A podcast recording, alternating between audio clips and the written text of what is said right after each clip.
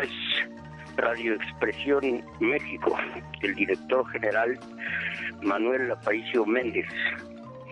Y ahora comenzamos el programa Ciencia y Vida, conocimiento, razón y comprender al hombre. En el control de, del equipo, Jonathan Emanuel Aparicio Díaz, Rebeca Aparicio Díaz, Juan Manuel Aparicio Díaz. En la edición, Juan Manuel Aparicio Díaz. En la producción y conducción, José Sánchez Barrera. Y bueno, estamos comenzando este, el primer programa del año eh, 2020. Y eh, siempre hemos tenido la costumbre de dar la fecha en los calendarios tolteca y ya dijimos el año del calendario gregoriano. Bueno, pero esta es la fecha, el eh, 24 de eh, marzo de 2020 y el y, la, y en el calendario tolteca entonces es el el, eh, el año 5133 de la cuenta larga y es el eh, día 12 del mes Atlacahualco y, y el año de la de la cuenta de los años es el 8 Tecpat y estamos en el día 11 Acat. Bueno, y ya he dicho que Atlacahualco es el primer mes del año tolteca. Para, para información de quienes no están familiarizados con este calendario, voy a, a leer un resumen de, de, de, que corresponde a las festividades que ocurrían en, en México antes de, la llegada de los españoles, antes de la invasión española. Entonces, el, el primer día del año del calendario tolteca coincide en esta vez con el 11 de marzo. Y este día de Año Nuevo tiene cuatro nombres que corresponden a cuatro fiestas que en este día se celebraba. El primer nombre es Xuchitzquilo, que quiere decir una u otra cosa en dependencia de la acepción del término Shiwix, que significa año y ramo. Según la primera acepción, el término Xuchitzquilo significa tomar el año en la mano. La segunda acepción significa tomar el ramo en la mano. El segundo, el segundo nombre es Huahuitlewa, que quiere decir empezar a caminar los árboles o empezar los árboles a levantarse. Este término se refiere al hecho de que una vez habiendo pasado la, la época de frío, los árboles comienzan a animarse, a reverdecer, a dar flores y hojas, a llenarse de vida. El tercer nombre que esta fiesta tenía era Ax Mochacuaya, que quiere decir atajar el agua. Este nombre se debe al hecho de que en este mes comienzan a caer algunos aguaceros, pero las cementeras, las milpas, no, no, necesitaban de esa agua porque las mazorcas ya estaban tiernas por el agua de riego. El cuarto nombre, Xilomanistli, quiere decir que ya hay mazorca tierra y en, y en leche. El primer nombre del primer día del año Xuchitzquilo, tomar el ramo en la mano, va de acuerdo con una ceremonia que en ese día se celebraba. Todos, niños y adultos, mujeres y hombres, salían aquel día a los campos, a las milpas, a los huertos, y tocaban con la mano las hierbas y todo tipo de vegetación, y al tiempo que iban tocando, arrancaban algunas hierbas y flores con las que formaban ramos, ramos que llevaban a los templos. Este día ofrendaban a los dioses comidas, plumas y joyas, y pedían a los dioses que el año fuera fértil y bueno y hubiera buenos sucesos. A los eh, 17 días del mes celebraban la fiesta solemnísima del sol. Caía esta fiesta en el día Olin, que quiere decir movimiento, curso o proceso. Este día todavía tenía lugar otra ceremonia, después de entregar los ramos en los templos, pero antes de que los niños desayunaran, los tomaban las madres y los padres y les estiraban todos los miembros, las manos, los dedos, los brazos, las piernas, los pies, el cuello, la nariz, las orejas, todos los miembros, todos los miembros, pues se creía que quien no lo hiciera no crecería su hijo aquel año todo lo que habría de crecer. Estirar al niño, pues, era habilitarlo para crecer todo lo que debía de crecer en el año. Y bueno, estas eran las celebraciones del primer mes del año Atlacahualco. Y, y ahora, ahora estamos en el día 11 Atac, como quedó, como quedó dicho hace un momento.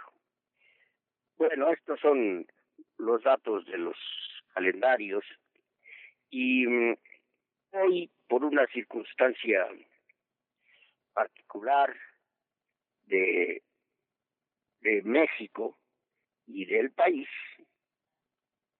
este, sí, de la Ciudad de México y del país, eh, el tema que voy a, tratar es, eh, es el, el modelo histórico-social. Eh, pues de estudio de los del comportamiento humano eh, ese modelo fue diseñado por León Vygotsky eh, soviético que fue y, y, y, que se, se centró en los temas en los temas este, educativos en el desarrollo eh, ontogénico. El desarrollo ontogénico quiere decir el desarrollo de la persona. Si hablamos de una persona si hablamos de una de una planta pues es el desarrollo de la planta.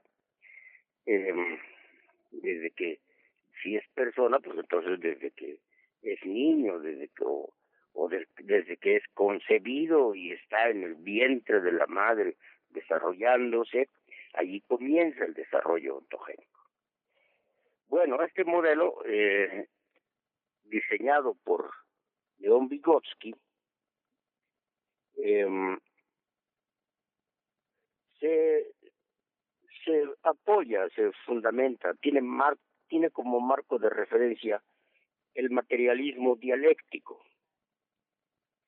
Eh, este, este concepto, debido a la desintegración de la Unión Soviética, hay gente que cree que, es eh, obsoleto, es decir, que el materialismo dialéctico es obsoleto, eso creen algunos, lo cual, pues, desde luego, no es eh, cierto, pero este, pero bueno, eh, sigue el es un es un, una escuela filosófica, es un método de pensamiento, un método de estudio. Y mm, para el caso, o sea, para este caso, eh, pues voy a tener que simplificar mucho eh, el, el concepto de materialismo dialéctico, solamente diré las cuatro leyes que lo que lo que lo, lo definen. Eh, la primera ley se refiere al cambio, al cambio pues como ocurre. Eh, el movimiento dialéctico. Entonces, la primera ley de la dialéctica empieza por comprobar que nada se queda donde está, nada permanece como es. Y decir dialéctica es lo mismo que decir movimiento, cambio. Por lo tanto, cuando se habla de situarse en el punto de vista dialéctico, quiere decir situarse en el punto de vista del movimiento, del cambio. Y pues eh, algunos pensadores eh, aceptan el concepto, el, propio Darwin, Lamarck, que antecedió a Darwin, eh, propone como regla primera de su modelo de la evolución, los dos cada uno, este, proponen que el que la naturaleza no es estática, el mundo no es estático, el mundo cambia. Eh, hay que hacer justicia a los pensadores, así que eh, tenemos que, tengo que eh, eh, comentar que desde los griegos ya Heráclito de Éfeso proponía que la naturaleza cambia, que no es estática. Y esa es entonces la primera ley de la dialéctica. La segunda ley de la, de la, la dialéctica es em, la ley de la acción recíproca.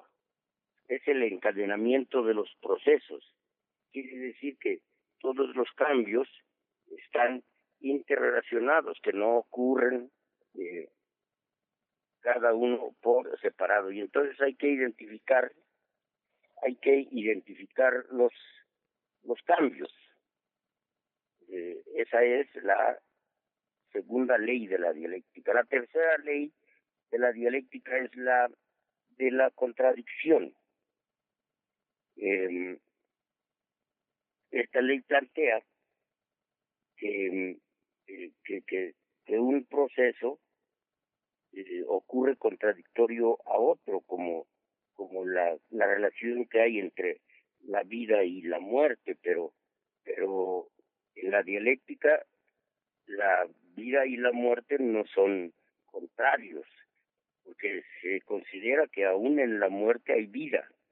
Eh, claro, es de otra manera. Por ejemplo, el, caso de los animales muertos, pues, pues dan posibilidades de vida eh, a los insectos, este, y, y, y cuando se cuando se llenan de, de gusanos y y a nosotros nos parece asqueroso, a una persona normal le parece asqueroso, bueno, pues hay que tener presente que eso, eso es vida.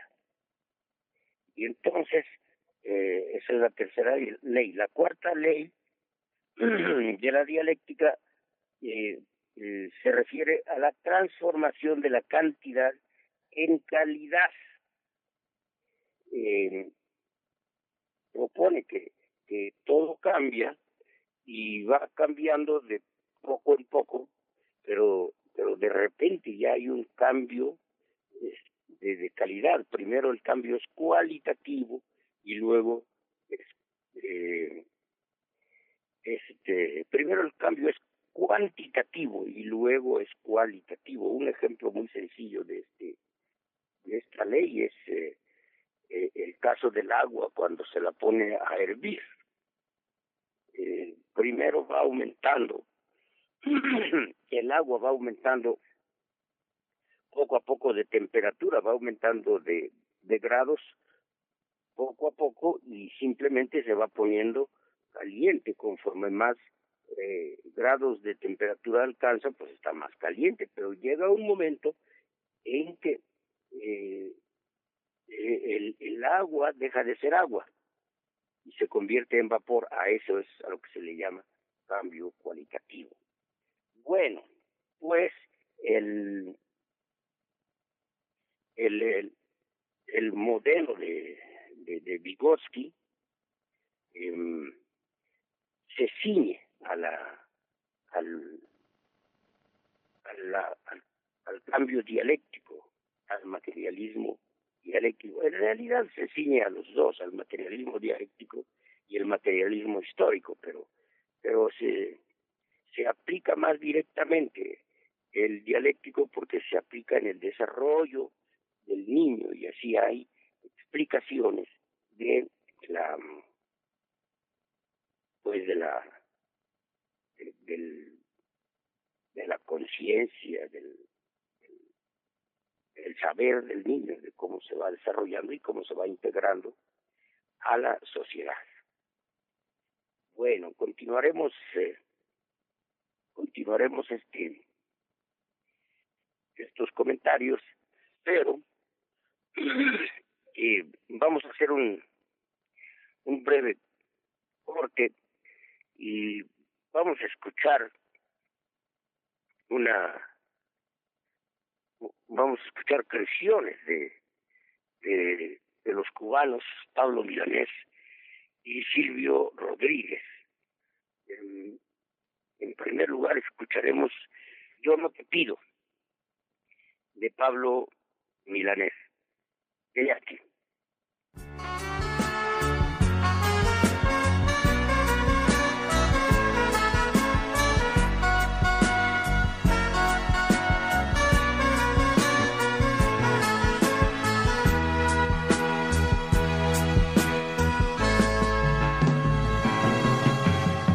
Yo no te pido que me bajes una estrella azul, solo te pido que mi espacio llenes con tu luz.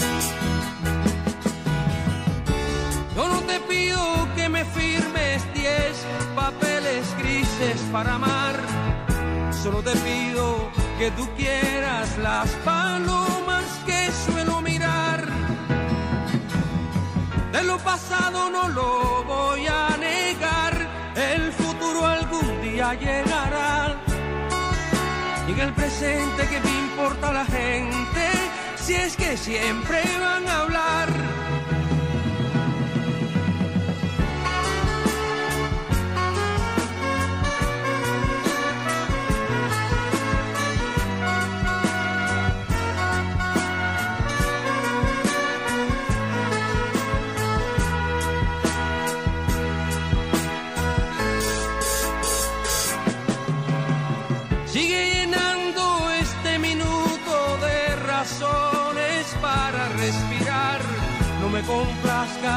No te no hables por hablar.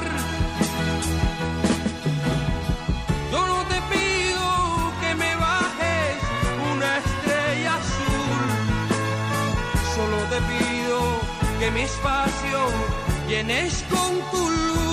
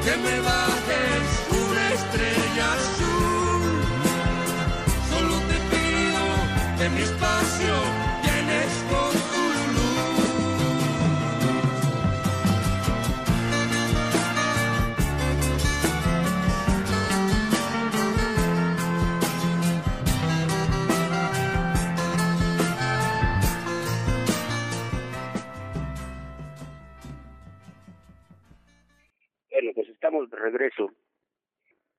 El programa Ciencia y Vida, Conocimiento, Razón y Comprender al Hombre. Y este es Radio Expresión México. Hay que decir el nombre completo de la, de la página www.radioexpresionmexico.com. Este, así se puede ubicar. Y, y bueno, y también tengo que hacer una una aclaración. Creo que la fecha que dije gregoriana fue el, el 23 de marzo. No, no es 23 de marzo, es 24 de marzo del 2020. Eh, y, y Y, también me faltó decir un dato que es eh, interesante para el calendario tolteca. Eh, el día de hoy es el día eh, 11 Acat, sea, 11 Caña. Y, y es el día eh, 12 del mes del mes Atlacahualco. Eh, pero en este en este año los días comienzan cuando se pone el sol de modo que este este día en que estamos ahora eh, que son las tres minutos el día martes 24 de marzo eh, pues este día comenzó ayer el lunes a la puesta del sol y le quedan poquitas horas a este día. Al rato se acaba y cambiamos, cambiamos de día. Bueno, esa aclaración era necesaria.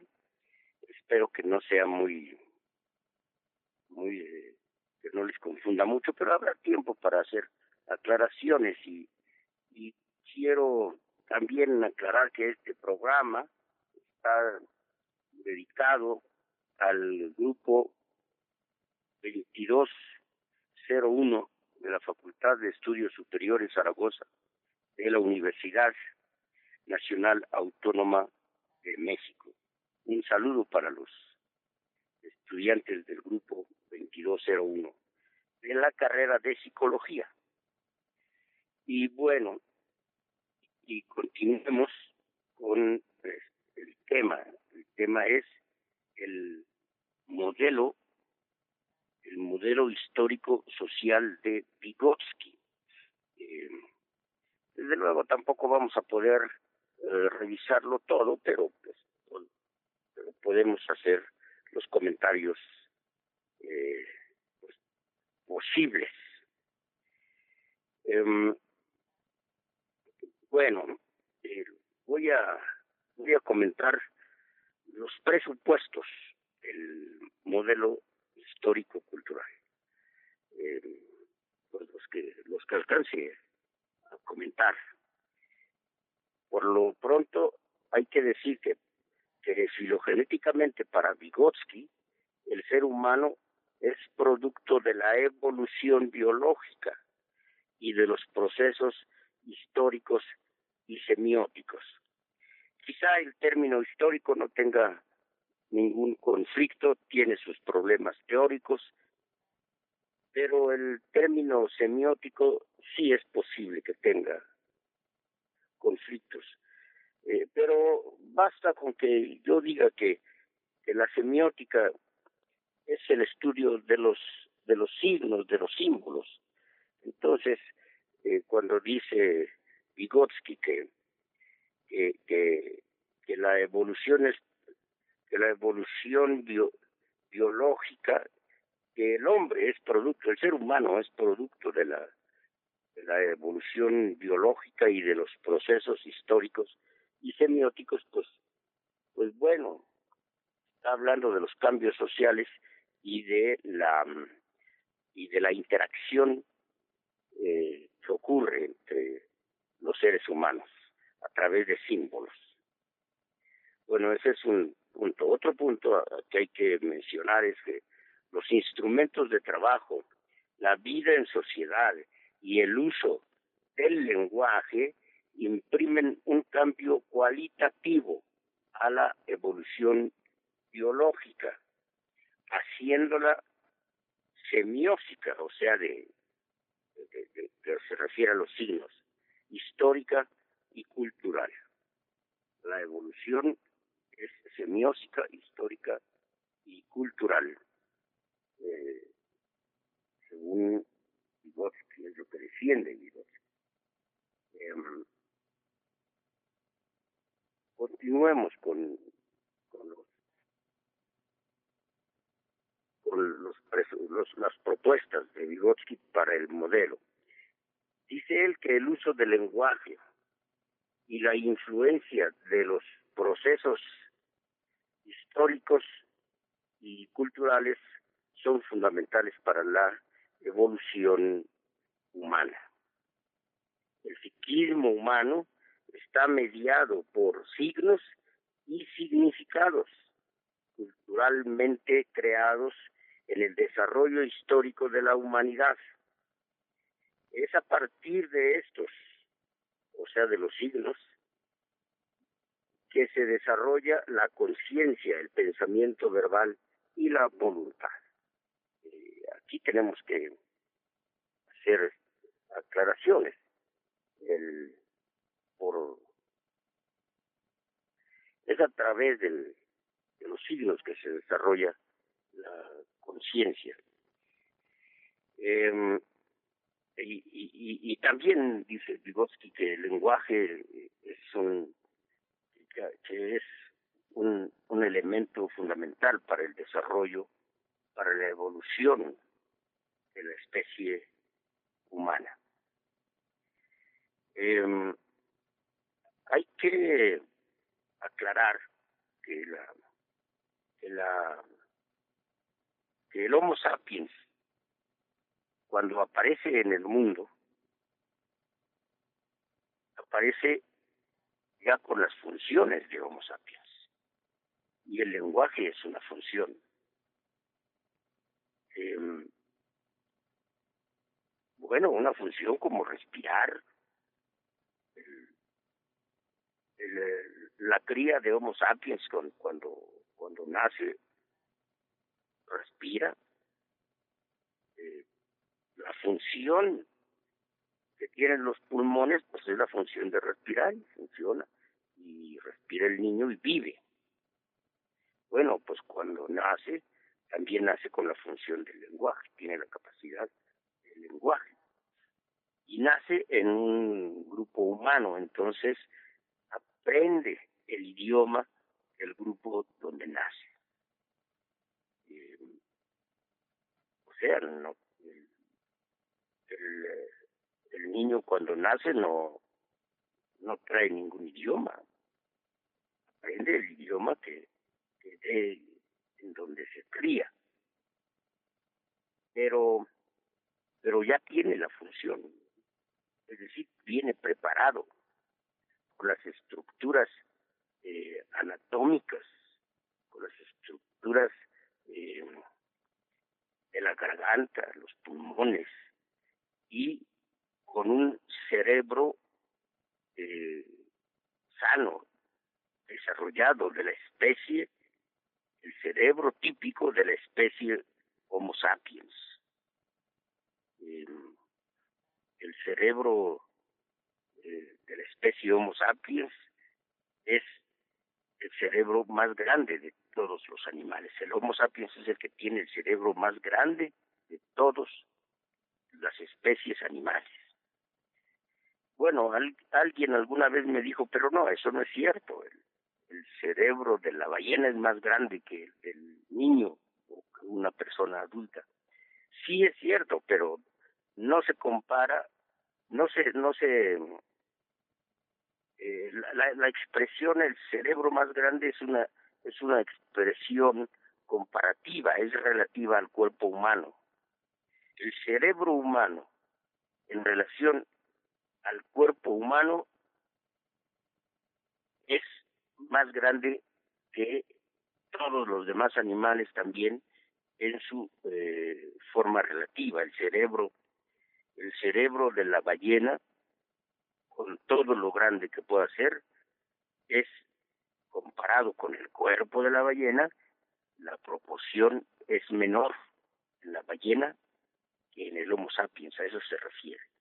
Entonces el niño ya nace con su con con el con el sistema nervioso que le corresponde por la especie a la cual pertenece y entonces eh, el niño comienza a hablar en función de, de la, del ambiente donde se desarrolla. Y luego dice, dice Vygotsky que el psiquismo humano está mediado por signos y significados. Sí, claro que sí, el psiquismo, eh, la psique es sinónimo de inteligencia sinónimo de mente. Entonces, la mente, la inteligencia, la psique, eh, son, em, son eh, eh, funciones, son, son procesos cognitivos. Y los procesos cognitivos se manifiestan mediante signos y símbolos. Eh, quizá haga falta también aclarar que es un signo y, un símbolo. Eh, digamos que el, el signo es eh, se puede definir como cualquier cosa que sustituye a cualquier cosa por asociación. Eh, porque un signo puede ser una palabra, un ademán, un objeto. Las palabras son signos de las cosas, o sea, las palabras sustituyen a las cosas. La palabra eh, papel sustituye al papel, no lo sustituye, así que se pueda escribir sobre la palabra, claro que no, lo sustituye en el sentido cognoscitivo, en el sentido de la cognición. Cognición es saber en el sentido del saber. Entonces, eh, digo la palabra papel y el quien me escuche eh, inmediatamente asocia la palabra con el objeto que corresponde. Pero se puede también hacer el caso inverso. Eh, puede ser que acordemos que cuando yo muestre un papel, van a decir papel, entonces el signo, ahora el papel es signo de la palabra papel. Así es, es, es intercambiable. Lo que importa es que eh, representa, el, el signo representa a los objetos, a los procesos, a los cambios, etcétera. Y entonces el, el, el, lenguaje es un sistema de signos, de signos y símbolos. Eh, aquí me faltó un, un punto, una característica que tiene el, signo. El signo es arbitrario. Arbitrario quiere decir que puede ser cualquier cosa, como, como, como estamos, como estoy diciendo. El, la palabra papel sustituye al papel, pero también el papel mismo puede sustituir a la palabra. Es arbitrario, o sea que cualquier palabra puede significar cualquier cosa, o también podemos, podemos decir que cualquier serie de sonidos puede significar cualquier cosa y esa es la, eh, la, explicación de la existencia de, de, diferentes idiomas. En cada idioma el papel tiene su nombre. No he sabido de algún idioma que no tenga la palabra papel, puede ser que exista en los lugares donde no hay papel, este, pero yo no he sabido eso. Este, y el símbolo eh, podemos definirlo de manera fácil en relación al, al, signo. El símbolo se define igual que el signo, pero tiene la característica de ser motivado. El signo es arbitrario y el símbolo es motivado. Y la definición es la misma, es cualquier cosa que puede sustituir a cualquier cosa por asociación. Pero ¿qué quiere decir motivado? Pues quiere decir que, que, hay un acuerdo, que hay un, un grupo que, que acepta eh, el símbolo. El símbolo de la patria es la bandera y acordamos que la bandera de México es eh, el lienzo que tiene tres colores y, y en el centro tiene un águila. Pero eso es la bandera de México por ahora. Eh, recordemos que hubo épocas en que la bandera era de otra manera. Y podemos acordar que cambiamos la bandera. También eso puede ocurrir. eso es lo que significa que es que es motivado. Entonces, pero es cognitivo, es, es cognoscitivo, es, es asunto, es asunto del pensamiento, es asunto del procesamiento de información. Y entonces estamos comentando la idea de, de Vygotsky de que el psiquismo humano está mediado por signos y símbolos. Y creo que ya queda claro la idea. Signos culturalmente creados en el desarrollo histórico de la humanidad. Bueno, culturalmente creados quiere decir que el, el, el, el, grupo de humanos que usan ese signo, pues eh, llegaron al acuerdo de que, así lo iban a hacer, que así iban a usar ese signo.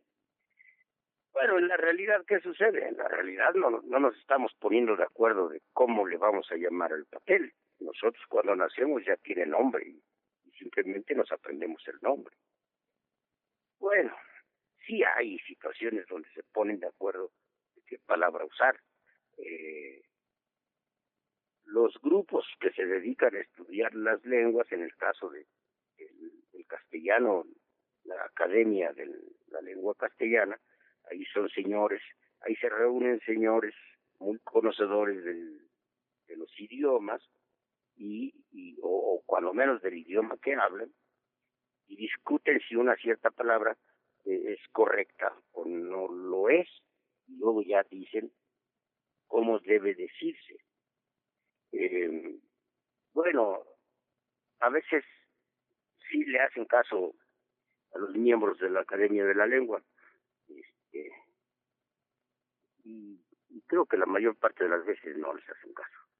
Pero la tarea de ellos es es revisar las palabras. Es el único caso. En el otro, en el caso del, del, del, niño, pues nace y aprende a hablar como hablan en la comunidad donde nace. Bueno, eh, eh, eh, ah, pero hace falta el, el concepto la conciencia, porque dice que, por medio de los signos este, la humanidad es a partir de estos, o sea, de los signos y símbolos, que se desarrolla la conciencia, el pensamiento verbal y la voluntad. Eh, bueno, eh, la conciencia es un concepto difícil. Yo, en los, libros que he revisado de definición de conciencia, sus definiciones poco ayudan, pero aquí voy a proponer un, una, un criterio para identificar a la conciencia. Eh, propongo que el, la conciencia la entendamos como un proceso cognitivo, o sea, que se refiere al conocimiento y que está compuesto de dos elementos. Está compuesto de memoria y esperanza. ¿Qué es la memoria? Pues es el recuerdo de lo pasado. ¿Qué es la esperanza? Es lo que uno espera que suceda. Sí, la palabra esperanza está muy, muy eh, metida en, en, conceptos místicos. Eh, pero no, la, la, esperanza simplemente es lo que uno espera que suceda. ¿Y qué es lo que uno espera que suceda? Pues uno, uno eh, expresa la, la esperanza con la voluntad, con la intención, con el deseo, con la querencia. Cuando uno dice, quiero ir a comprarme una quesadilla, está expresando eh, la, voluntad, pero pero tiene esperanza de, de, comprar la quesadilla. Quiere llegar al puesto de las quesadillas y que esté puesto, que esté puesto el puesto. Sobre todo ahora con el coronavirus, eh, pues quién sabe si estén puestos las, estén puestos todos los puestos de la puerta de la Facultad de Estudios Superiores Zaragoza. Como, bueno, eh, pero tiene uno la esperanza de que haya quesadillas, eso es. Y entonces, el, en términos gramaticales, eh, la memoria se expresa con los verbos en pretérito y la voluntad, la esperanza, se expresa con los verbos en futuro. Entonces, el futuro sirve para expresar la voluntad, para expresar lo que uno quiere, lo que uno desea. Cuando salimos de la casa nos despedimos y decimos, en la tarde nos veremos. O sea, uno tiene la esperanza de que se va a ver en la tarde. Y, entonces, la, la, la conciencia es, es eso, tiene esos dos elementos, eh, memoria y esperanza. Y estas, y estas memoria y esperanza se realizan mediante el lenguaje. En eso tiene, tiene razón Vygotsky. El, lenguaje es el que, el que eh, le da forma a estos procesos cognitivos. Entonces, eh, ahora ya queda más claro que el psiquismo humano está mediado por signos y significados. Y ya dijimos que psiquismo es lo mismo que, que mente, que pensamiento, que cognición, que conocimiento. Por signos y símbolos culturalmente creados. ¿Y por qué culturalmente creados? Porque se crean en la sociedad en el desarrollo histórico de la humanidad y es a partir de estos que se desarrolla la conciencia, el pensamiento verbal y la voluntad. Y, y bueno, ¿por qué pensamiento verbal? Pues porque el pensamiento es, eh, se realiza con palabras, aunque aunque cuando cuando se, se explicita el pensamiento verbal deja, deja como posibilidad que exista pensamiento no verbal. Pero este punto no lo vamos a, a tocar, hay que dejar así la expresión. Dice Vygotsky que mediante signos y símbolos se desarrolla la conciencia, el pensamiento verbal y la voluntad. Bueno, también plantea que si durante la filogenia, el dominio y creación de herramientas, el uso del lenguaje y el papel de la cultura y, la sociedad imprimieron un cambio cualitativo a la evolución de los animales. Em, bueno, es que hace la comparación entre la filogenia y la ontogenia y plantea, plantea Vygotsky que en ambas ocurrió eh, el, cambio por el uso del lenguaje y de la cultura. Eh, pero sí es necesario eh, explicar los conceptos en filogenia y ontogenia. La filogenia es el desarrollo de las especies y la ontogenia es el desarrollo del individuo, es así de sencillo. Pero vamos a hacer aquí otro corte y vamos a escuchar a Silvio Rodríguez con su canción Ojalá.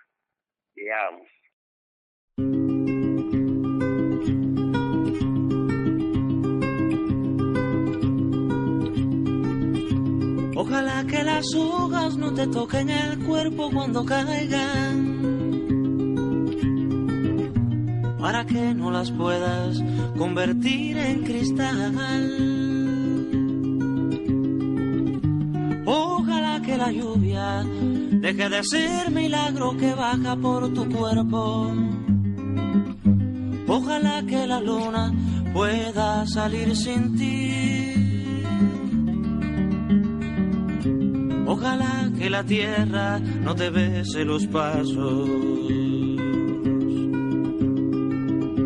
Ojalá se te acabe la mirada constante, la palabra precisa, la sonrisa perfecta. Ojalá pase algo que te borra de pronto, una luz cegadora, un disparo de nieve. Ojalá por lo menos que me lleve la muerte para no verte tanto, para no verte siempre en todos los segundos, en todas las visiones Ojalá que no pueda tocarte ni en canciones.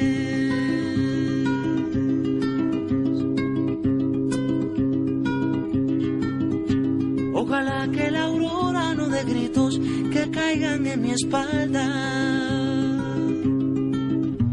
Ojalá que tu nombre se le olvide a esa voz.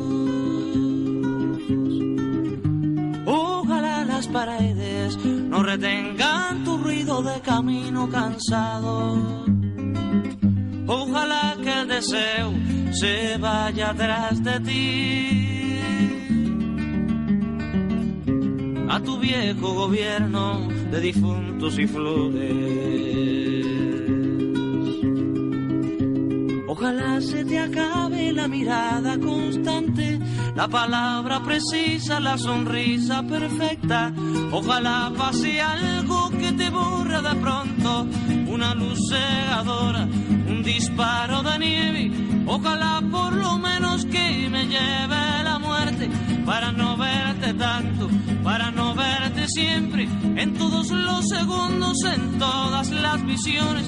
Ojalá que no pueda tocarte ni en canciones, ojalá pase algo que te borre de pronto, una luz cegadora, un disparo de nieve, ojalá por lo menos que me lleve la muerte, para no verte tanto, para no verte siempre, en todos los segundos.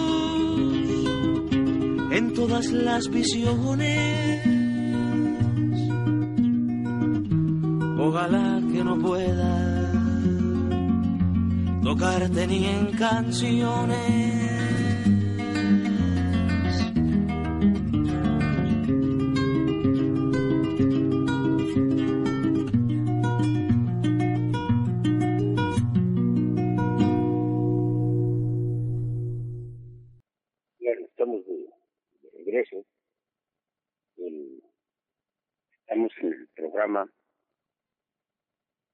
Ciencia y vida, conocimiento, razón y comprender al hombre.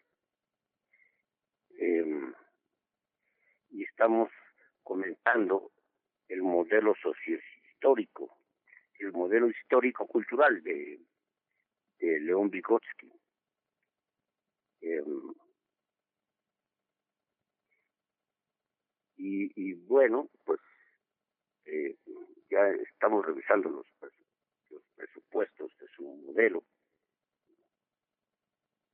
Yo, estoy cayendo en la cuenta que no vamos a poder revisar mucho, pero eh, pero, pero sí eh, eh, puedo aprovechar los pocos minutos que tiene un programa para plantear para decir que,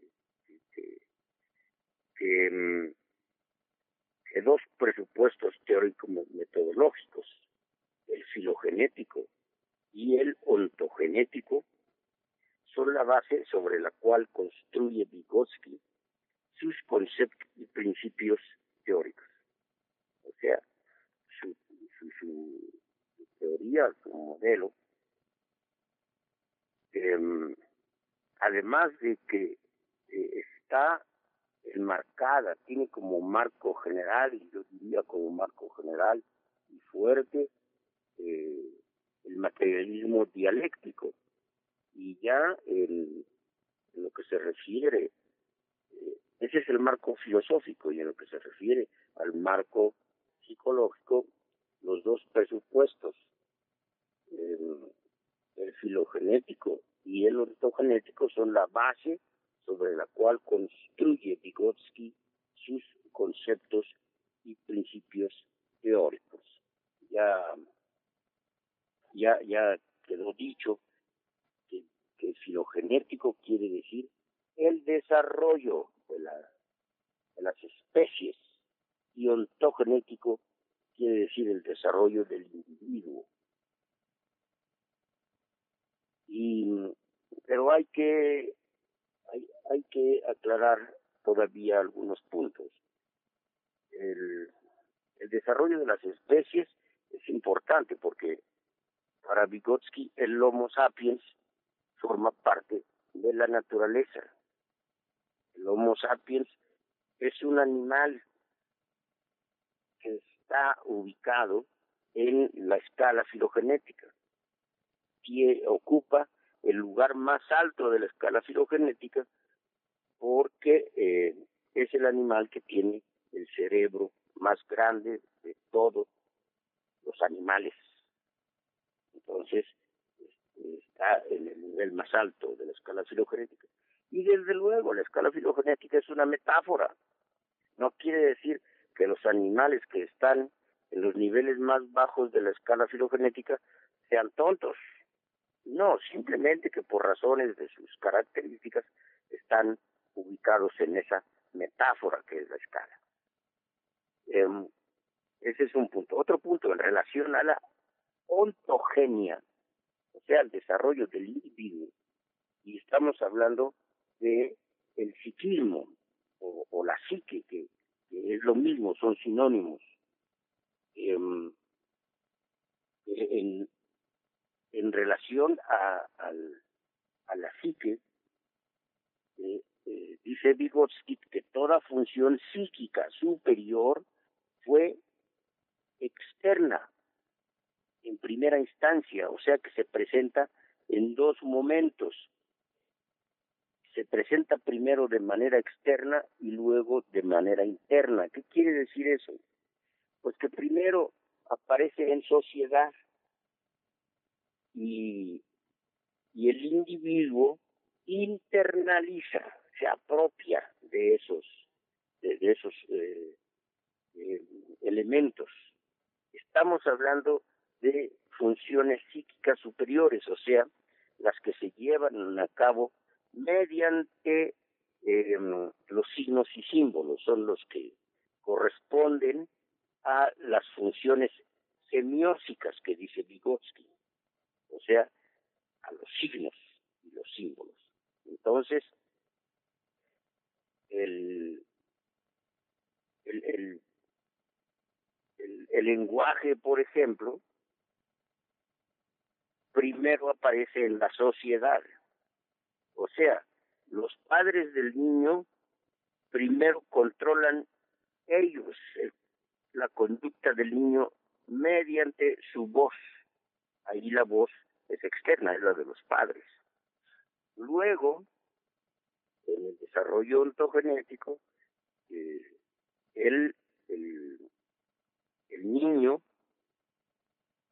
eh, se apropia la voz, pero todavía la voz tiene que ser viva.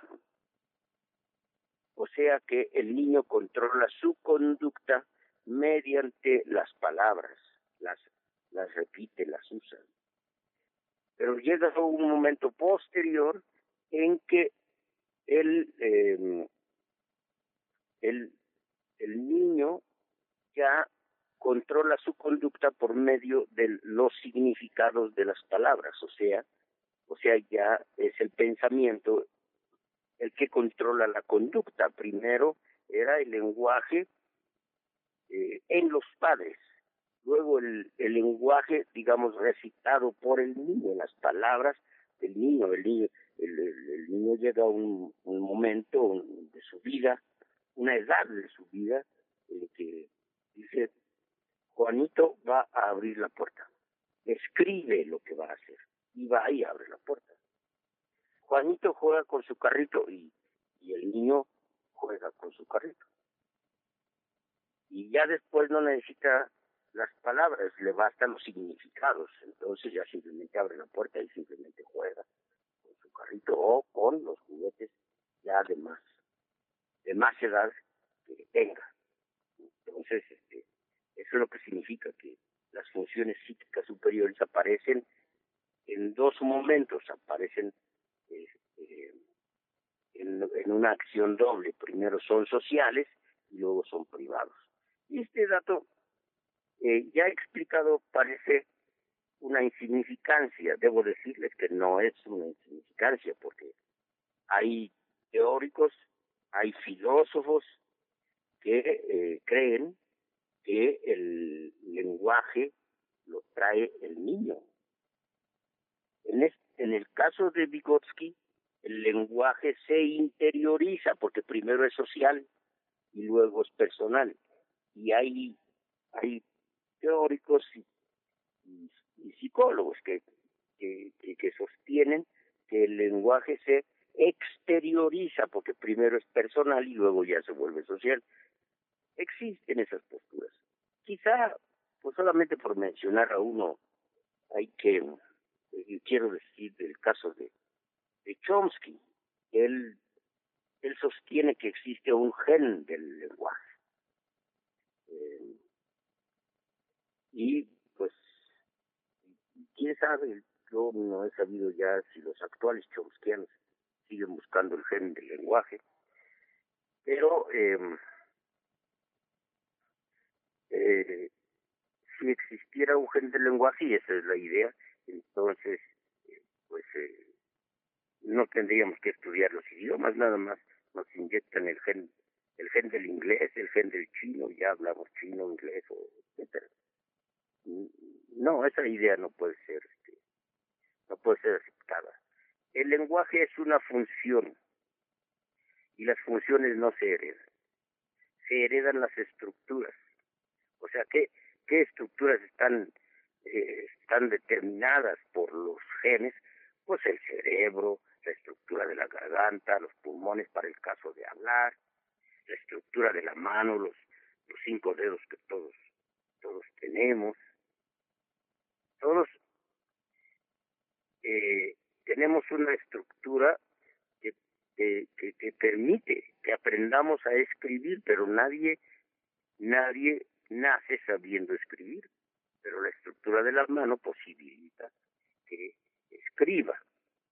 Eh, pero es solo la estructura de la mano, no, no solo la estructura de la mano, es, es eh, la mano controlada por el cerebro en su, en su más alto desarrollo dentro de las especies. Eh, aquí el papel fundamental es del cerebro. Si no hubiera un cerebro tan complejo como el del Homo sapiens, pues no, no tendríamos posibilidad de aprender.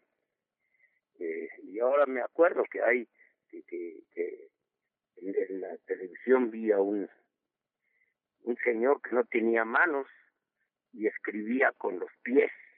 Bueno, pues, ¿por qué? Porque tiene el cerebro y es el cerebro que permite eh, desarrollar tareas complejas. Y entonces, como no tiene manos, coge la pluma con los pies y, hace, hace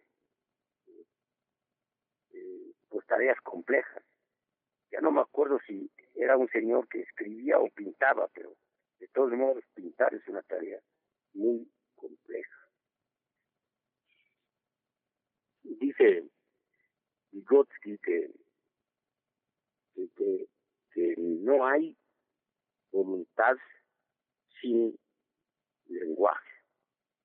Eh, voluntad o volición o intención son sinónimos. O sea, ¿qué es voluntad? Es querer. ¿Qué es volición? Es querer. ¿Qué es intención? Es querer. Entonces, que no hay voluntad sin lenguaje. Esa, esa declaración de Vygotsky hay que tenerla muy presente y entonces hay que, tengo que señalar que si, aceptando esa declaración de Vygotsky, yo la acepto, aceptándola, nos obliga a definir el lenguaje eh, de otra manera, no solo como, como, como sistema de signos, hay que ponerle características. Pero eso, eso no lo vamos a, hacer hoy. Mejor vamos a pasar a escuchar una canción con Pablo Milanés. Vamos a escuchar. Por cierto, quiero decir que, estoy tratándome un, un disco que está en, en internet. Eh, no sé en qué, no sé en qué página, pero es un disco que se grabó en vivo en Argentina. Por eso se escuchan aplausos y, y se escuchan risas de repente, porque es grabación en vivo. Y participan en la grabación, pues, Silvio Rodríguez, Pablo Milanés y un personaje, un cantor que yo no conozco, Víctor Heredia, pero ya lo escuché como canta y sí, sí, me cae bien su, su estilo. Pero por lo pronto escuchemos a Pablo Milanés con la canción Yolanda.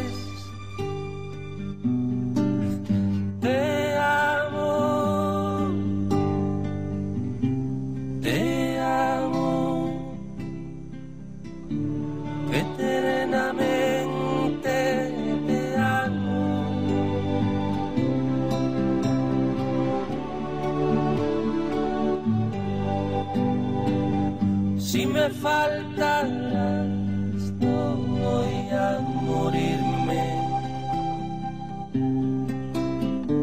Si de morir quiero que sea contigo.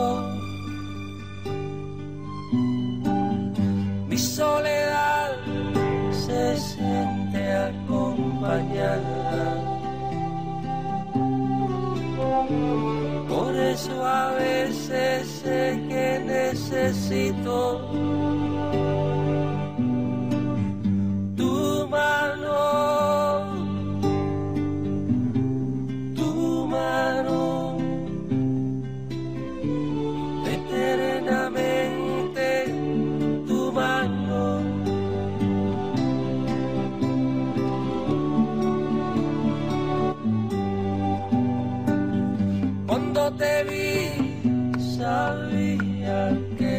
que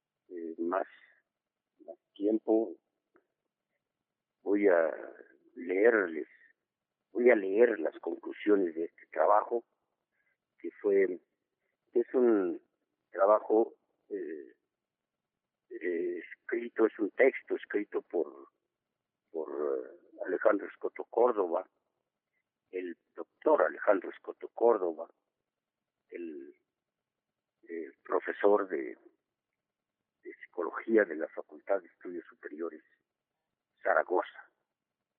Eh,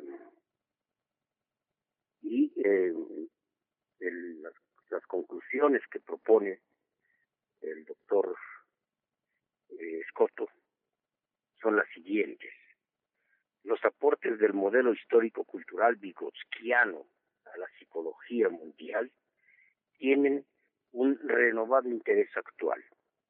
Algunas de, sus de las propuestas de Vygotsky han sido puestas en los, sus justos términos o desechadas, pero otras como las tesis que en este trabajo se han destacado están vigentes.